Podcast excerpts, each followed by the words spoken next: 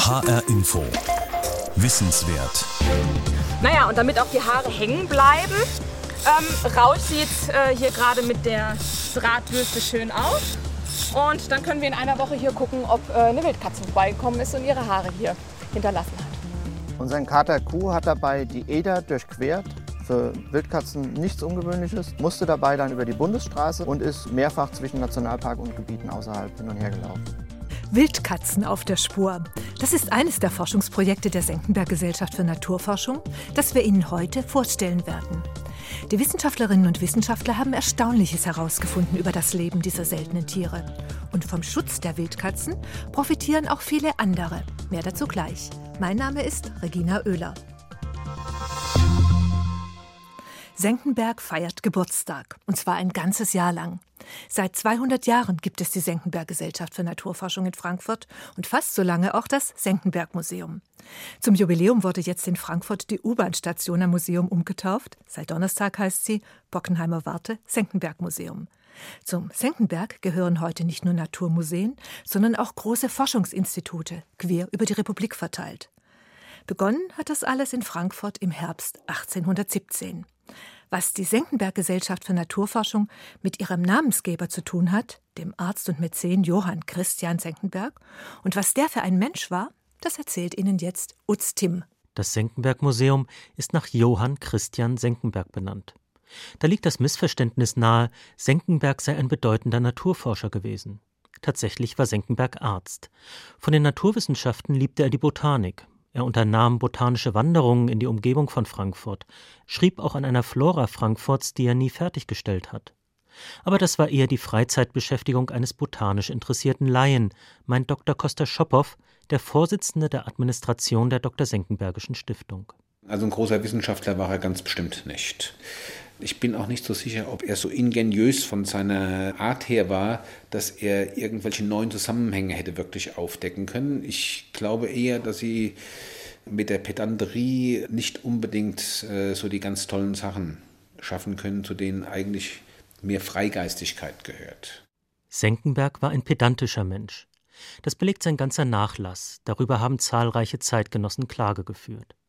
Und seinen Platz in der Geschichte hat er sich als großer Stifter und als Reformer der medizinischen Ausbildung verdient, aber Naturwissenschaften waren für ihn nur Hilfswissenschaften der Medizin.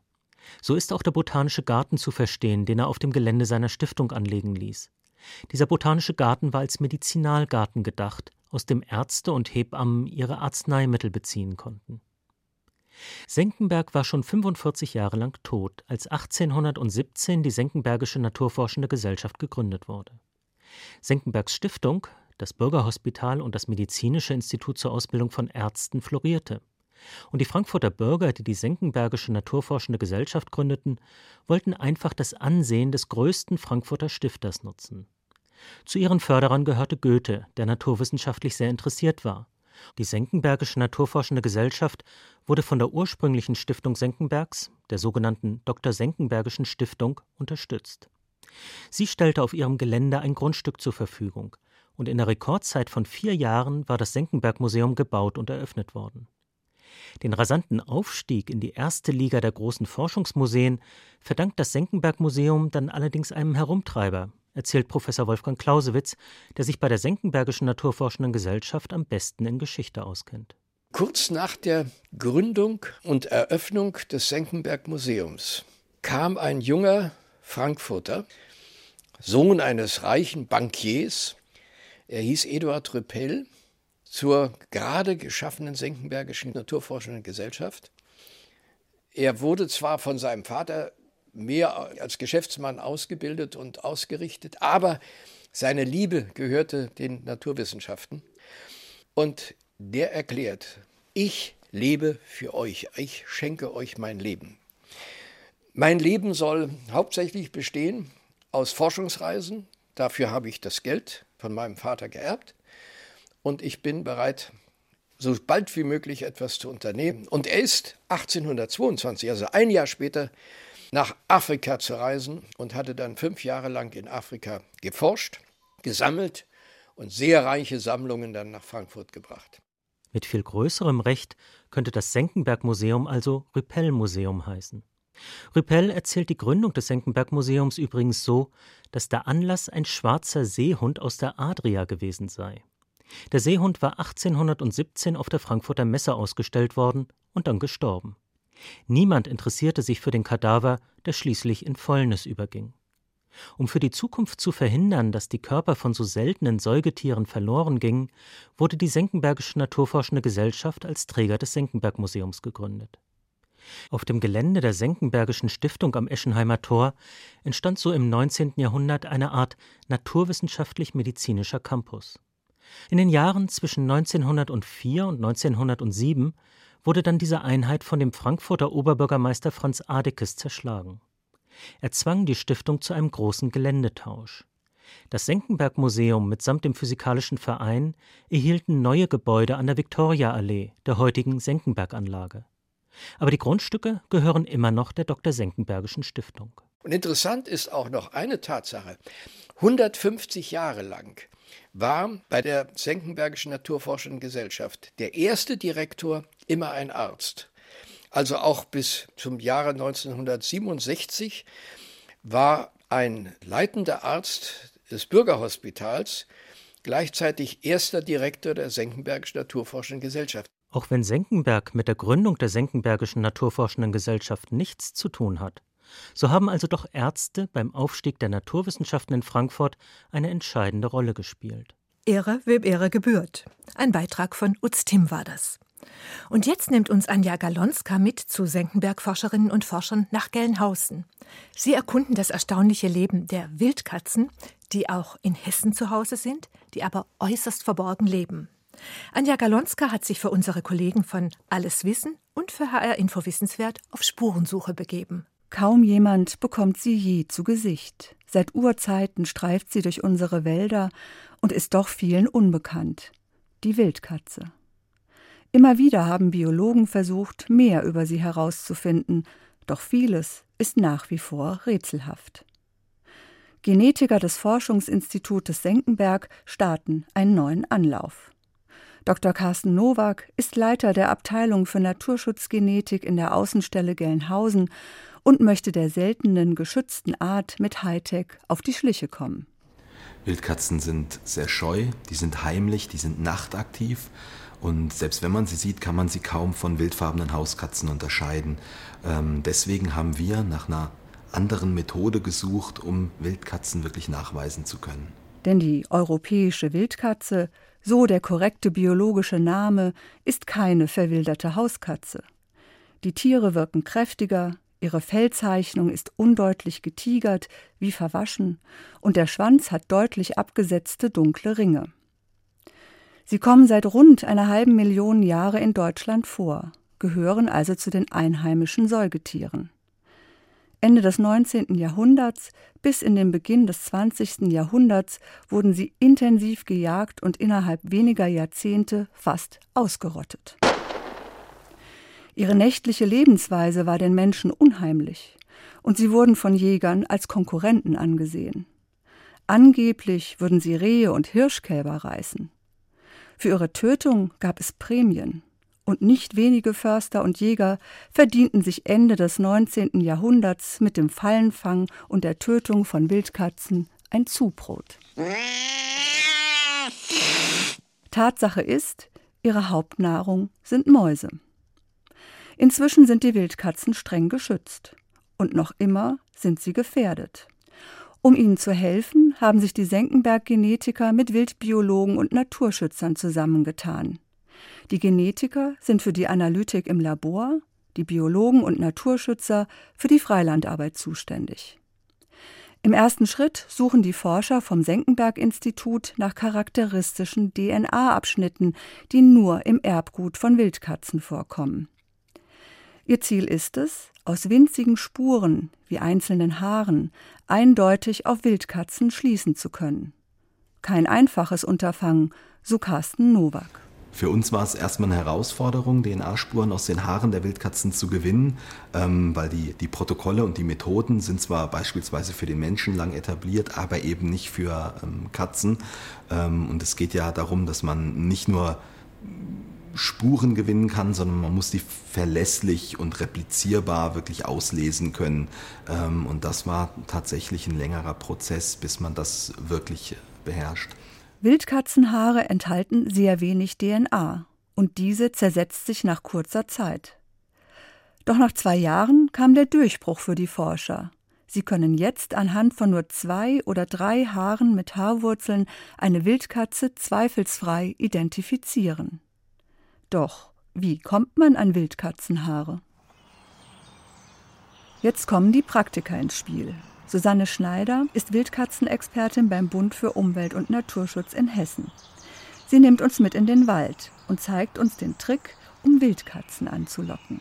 Sie schlägt Holzflöcke in den Boden, sogenannte Lockstöcke. Wir stellen hier Lockstöcke auf und äh, besprühen die mit Baldrian. Und Baldrian wirkt wie Wunder auf Wildkatzen. Das heißt, sie fühlen sich davon angezogen und kommen zu dem Stock und reiben sich daran. Naja, und damit auch die Haare hängen bleiben, ähm, rauscht sie jetzt äh, hier gerade mit der Drahtbürste schön auf. Und dann können wir in einer Woche hier gucken, ob äh, eine Wildkatze vorbeigekommen ist und ihre Haare hier hinterlassen hat. Diese Methode war auch die Basis für eins der größten Naturschutzprojekte in Deutschland. Bundesweit wurden zwischen 2011 und 2015 Tausende solcher Lockstöcke in deutschen Wäldern verteilt. Und nicht nur das. Sie mussten alle regelmäßig mit Baldrian besprüht und kontrolliert werden. Viele hundert Freiwillige halfen mit. Die Naturschützer und Genetiker wollten so endlich herausfinden, wo überall in Deutschland Wildkatzen leben denn nur dann kann man die verborgen lebenden Tiere effektiv schützen. Die Haarproben mussten dann möglichst schnell zu den Naturschutzgenetikern von Senckenberg. Über 6000 Haarproben werteten sie aus und erlebten dabei gleich mehrere Überraschungen, so Carsten Nowak. Also wir haben die Wildkatze in deutlich mehr Gebieten festgestellt, als wir das vorher wussten. Ähm, etwa die Hälfte aller Proben wurde in Gebieten gefunden, ähm, in denen das Vorkommen der Wildkatze gar nicht bekannt war. Und die Genetiker konnten mit alten Mutmaßungen aufräumen. Viele Experten sind früher davon ausgegangen, dass es bei uns überhaupt keine reinrassigen Wildkatzen geben kann. Man hat sogar behauptet, es gibt keine Wildart Wildkatze mehr. Wir haben vielleicht 5.000 bis 10.000 Wildkatzen in Deutschland und mehr als die tausendfache Anzahl an Hauskatzen. Die können sich fruchtbar miteinander kreuzen. Wenn das nur gelegentlich geschieht, wurde argumentiert, dann können wir gar keine reinerbigen Wildkatzen mehr haben. Dadurch kann man natürlich auch jegliche Schutzmaßnahmen in Frage stellen. Es war für uns eine tatsächlich eine große Überraschung, dass wir überall sehr geringe Hybridisierungsraten gefunden haben. Wir haben hunderte von Proben daraufhin untersucht. Wir finden in knapp drei Prozent aller Wildkatzen Spuren der Hauskatze im Genom. Und das ist deutlich weniger, als wir das in den meisten anderen europäischen Regionen kennen. Die Wildkatzen sind also tatsächlich noch wild. Sie bevorzugen große, möglichst ursprüngliche Waldgebiete, die nicht von Straßen zerschnitten werden. Die aktuellen Hauptverbreitungsgebiete liegen in den Wäldern Südwest- und Mitteldeutschlands, zum Beispiel im Hunsrück, der Eifel, dem Taunus oder dem Harz. Doch die Genetiker konnten die Wildkatze inzwischen auch in kleineren Wäldern nachweisen, wie dem Kroffdorfer Forst bei Gießen und dem Vogelsberg, den Wäldern östlich des Harzes oder auch dem Siebengebirge bei Bonn. Trotzdem, große Landstriche in Deutschland sind immer noch wildkatzenfrei. Der gesamte Norden, Mecklenburg-Vorpommern, Brandenburg sowie große Teile von Süddeutschland konnten bislang noch nicht wiederbesiedelt werden. An mangelnder Wanderfreudigkeit liegt das nicht, sagt der Wildbiologe und Wildkatzenexperte Olaf Simon vom Institut für Tierökologie und Naturbildung. Die DNA-Analytik der Senckenberger ermöglicht ihm eine deutschlandweit einzigartige Untersuchung. Er verfolgt die Wanderbewegungen einzelner Tiere. Im Auftrag des Nationalparks Kellerwald-Edersee in Hessen dokumentierte er, wie Wildkatzen den Kellerwald wieder besiedelten und er verfolgt seitdem ihre weitere Ausbreitung mit Hilfe von Lockstöcken. Den Anfang machte 2007 ein Kater. 2010 konnte die erste weibliche Wildkatze nachgewiesen werden und 2012 gelang der erste Nachweis von Jungkatzen. Bis heute konnten im Nationalpark mindestens 33 Wildkatzen anhand ihrer genetischen Fingerabdrücke identifiziert werden. Durch die genetische Untersuchung kann Olaf Simon nachverfolgen, wo sich die einzelnen Tiere aufhalten, wie groß ihre Reviere sind. Vor allem Kater sind lauffreudig. Olaf Simon nennt ein Beispiel. Unseren Kater Kuh hatten wir Luftlinie über 15 Kilometer außerhalb des Nationalparks nachgewiesen. Wir haben die Laufstrecken mal nachgemessen. Das sind über 21 Kilometer, die er wiederholt den Nationalpark verlassen hat. Hat dabei die Eder durchquert. Für Wildkatzen nichts Ungewöhnliches. Die können ohne weiteres und auch gerne äh, kleinere Flüsse durchschwimmen. Musste dabei dann über die Bundesstraße, hat äh, die Bundesstraße Frankenberg-Korbach wiederholt überqueren müssen und ist mehrfach zwischen Nationalpark und Gebieten außerhalb hin und her gelaufen. Kater Kuh hat das viele Jahre geschafft. Seit zwei Jahren kann ihn der Biologe aber nicht mehr nachweisen. Die Tiere laufen weite Strecken aus unterschiedlichen Gründen. Entweder ist ihr Revier so groß oder sie sind auf der Suche nach einem neuen Revier oder in der Paarungszeit nach einer Kätzin. Diese Lauffreudigkeit hat aber auch ihre Schattenseiten. Bis 2016 haben wir jetzt 14 Todesopfer auf Straßen in der Umgebung um den Nationalpark. Davon fünf weibliche Wildkatzen, was für die Population schon eine tragische Situation ist. Das waren Weibchen, die waren tragend oder eben säugend und mit den Weibchen ist dann auch der Nachwuchs verloren gegangen. Ein weiteres großes Problem für die Ausbreitung der Wildkatzen ist die Zersiedlung unserer Landschaft, sind die großen landwirtschaftlichen Monokulturen. Der Bund für Umwelt und Naturschutz Deutschland hat deshalb einen Wegeplan erarbeitet, der zum Ziel hat, die großen Waldgebiete zu verbinden. Dazu Susanne Schneider. Die Idee war dahinter, der Wildkatze wieder zu ermöglichen, äh, Gebiete wieder zu besiedeln, die sie bis dato noch nicht wieder besiedelt hat. Und das eben mit den sogenannten grünen Korridoren. Äh, das sind, wenn man so will, grüne Wege zwischen verschiedenen Waldgebieten, die es den Tierarten, also auch der Wildkatze, wieder ermöglichen sollen, dort zu wandern. Einige der grünen Korridore mit Büschen und Bäumen gibt es bereits. Und sie zeigen Wirkung, so Senckenberg-Genetiker Carsten Nowak. Also wir haben über die umfassenden genetischen Analysen herausgefunden, dass Wildkatzen tatsächlich das Potenzial haben, bisher nicht besiedelte Gebiete sehr, sehr schnell wieder zu besetzen. Das bedeutet, wenn man Maßnahmen schafft, Wälder wieder vernetzt über Korridore beispielsweise, nutzen die Tiere das und schaffen tatsächlich wieder neue Bestände, neue Populationen zu gründen. Die Verbindungswege zwischen den Waldgebieten helfen zudem vielen weiteren Tieren neue Gebiete zu besiedeln. Haselmäuse und Fledermäuse, aber auch Rothirsche, Baummarder, Singvögel und zahllose Insekten profitieren von grünen Korridoren. Der Schutz der Wildkatze nutzt also auch vielen anderen Tieren in Deutschland. Ein Beitrag von Anja Galonska. Genanalysen können beim Naturschutz helfen, sie können sich aber auch beim Verbraucherschutz nützlich machen. Wissenschaftlerinnen und Wissenschaftler am Senckenberg Forschungsinstitut in Wilhelmshaven haben einen Gentest entwickelt, mit dem sie Fischprodukte untersuchen. Und sie stellen fest, dass nicht immer das drin ist, was draufsteht. Falsch etikettierter Fisch. Dirk Kunze berichtet. In einem Feinkostladen in Niedersachsen. Äh, ich hätte gerne einmal Lachsfilet. Ja. Babette Günther kauft Fisch. Sie ist unterwegs in geheimer Mission. Das ist okay. Dankeschön. Makrelen, Lachs, Heilbutt und auch verarbeitete Fischprodukte wie Thunfischpizza oder Fischstäbchen packt sie in ihre Einkaufstasche. Nicht nur bei Fachhändlern, sondern auch in Supermärkten war die Wissenschaftlerin des Wilhelmshavener Senckenberg Forschungsinstituts mehrere Wochen lang unterwegs, um Stichproben für eine Teststudie einzukaufen. Sie wollte Tricksern auf die Spur kommen, herausfinden, ob tatsächlich auch die Fische in ihrer Einkaufstasche landen, die sie vermeintlich gekauft hat. Unsere Untersuchung hat ergeben, dass jeder zehnte Fisch falsch etikettiert ist. Und das ist natürlich eine Irreführung für den Verbraucher, aber auch eine Gesundheitsgefahr. Fisch falsch etikettiert. Das heißt, dass statt teurem Edelfisch oft die günstigeren Alternativen in der Verpackung stecken oder grundsätzlich bei der Angabe der Speisefischarten geschummelt wird. Doch wie lassen sich diese Tricksereien aufdecken und welche Konsequenzen haben sie für den Verbraucher?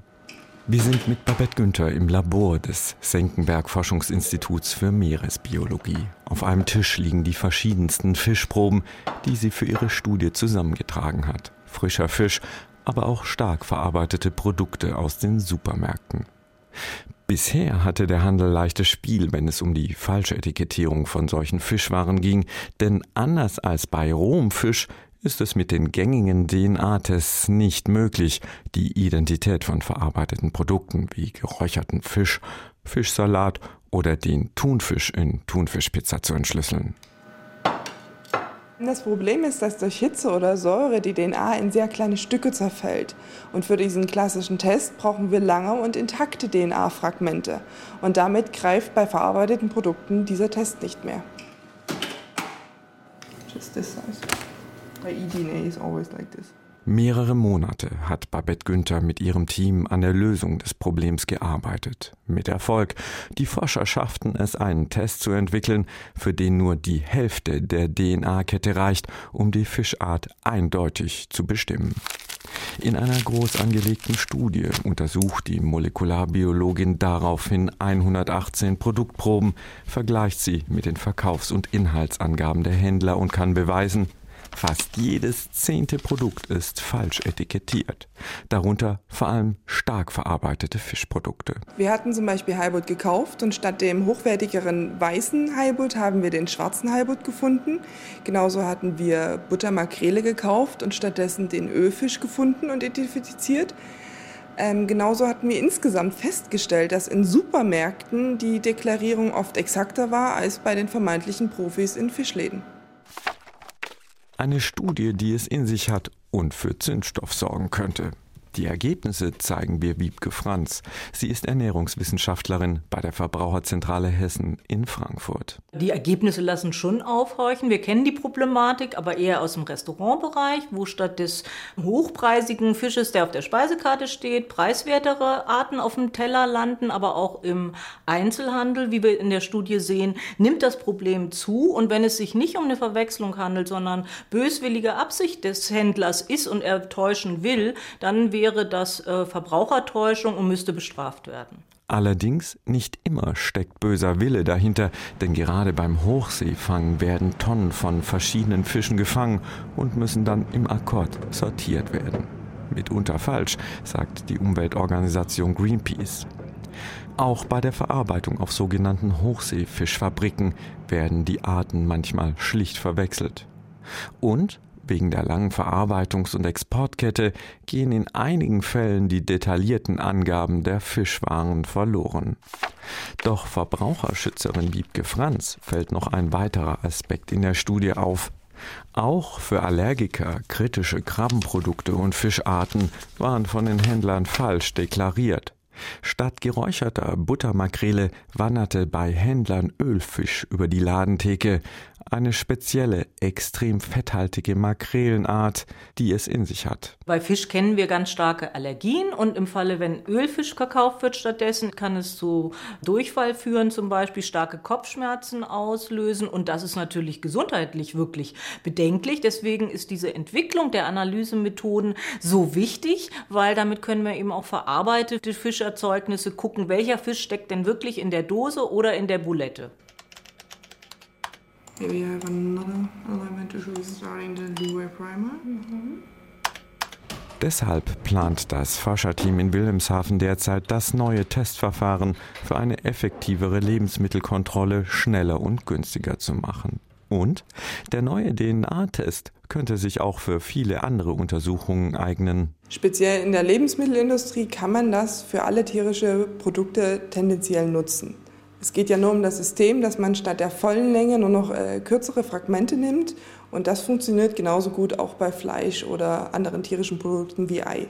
Ein Ansatz, der vielversprechend klingt. So ließe sich künftig das Wilhelmshavener Gentestverfahren nicht nur zur Kontrolle von Fischprodukten einsetzen, um Tricksern das Handwerk zu legen. Auch Mogeleien wie die skandalträchtige Pferdefleischlasagne ließen sich damit leicht und rasch aufdecken. Ein Beitrag von Dirk Kunze. Wenn Sie mehr zur Arbeit der Senckenberg-Forscherinnen sehen wollen, dann empfehle ich Ihnen die Webseite Alles Wissen unserer Kasseler Kolleginnen und Kollegen. Dort finden Sie Beiträge zum Nachsehen. Und wenn Sie unsere Sendung nochmal nachhören wollen, den Podcast finden Sie wie immer auf hrinforadio.de. Das war eine Wissenswertausgabe zum 200. Jubiläum von Senckenberg. In zwei Wochen startet im Senckenberg in Frankfurt die nächste Jubiläumsaktion, die Sonderausstellung Faszination Vielfalt. Die Biodiversität wahrnehmen und sie besser schützen, das wird eine der großen Aufgaben der nächsten Jahre für uns sein. Und wenn Sie sich die Ausstellung anschauen wollen, dann nehmen Sie doch die frisch umgetaufte U-Bahn-Station Haltestelle Bockenheimer Warte Senckenberg. Mein Name ist Regina Oehler.